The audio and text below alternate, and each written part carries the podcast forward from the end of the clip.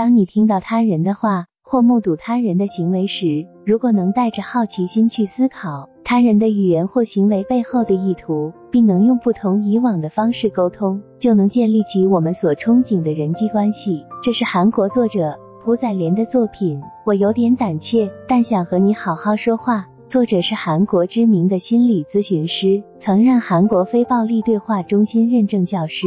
开发了帮助人们彼此尊重的连接对话项目，专注于矛盾仲裁、工商咨询、创伤经验研究。这本书是作者想跟大家聊聊关于沟通的话题，自动思维所带来的恶果。如果想成为一个善于沟通的人，那么就需要转变一下思路。下意识的脱口而出的话会导致沟通失败。自动思维是人类的本能，也是一种思考的惯性，是一种直觉式的判断。但这种思维方式会使沟通失败，还可能使双方的关系渐行渐远。我们为什么会产生自动思维？是由于认知歪曲，因跟人们的生活经历不同，从不同的经历中得到的道理也不同。只是在与人沟通时，某些想法可能会被扭曲，这在心理学上被称之为认知扭曲或认知歪曲。自动思维会影响人的情绪和行为，不同的自动思维对情绪造成不同的影响，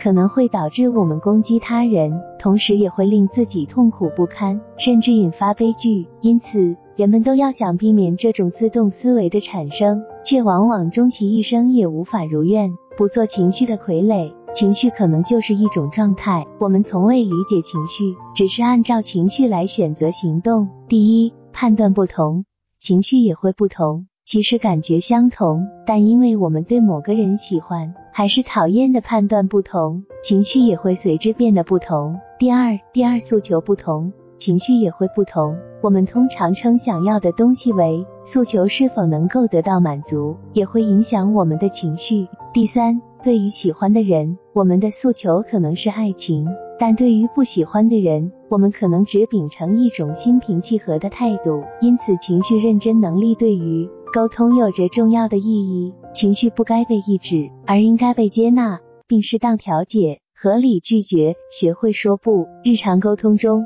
最难的是拒绝别人。同样，我们又该如何拒绝他人的请求？根据这个提问，我们看看作者给出的解答。理解拒绝，拒绝反而是双方交换真心的机会。人们都不喜欢拒绝或被拒绝，虽然每个人的性格不同，但很多人都觉得拒绝是最困难的事情。面对被拒绝，我们应给理解对方拒绝的是我提出的这件事，而不是我。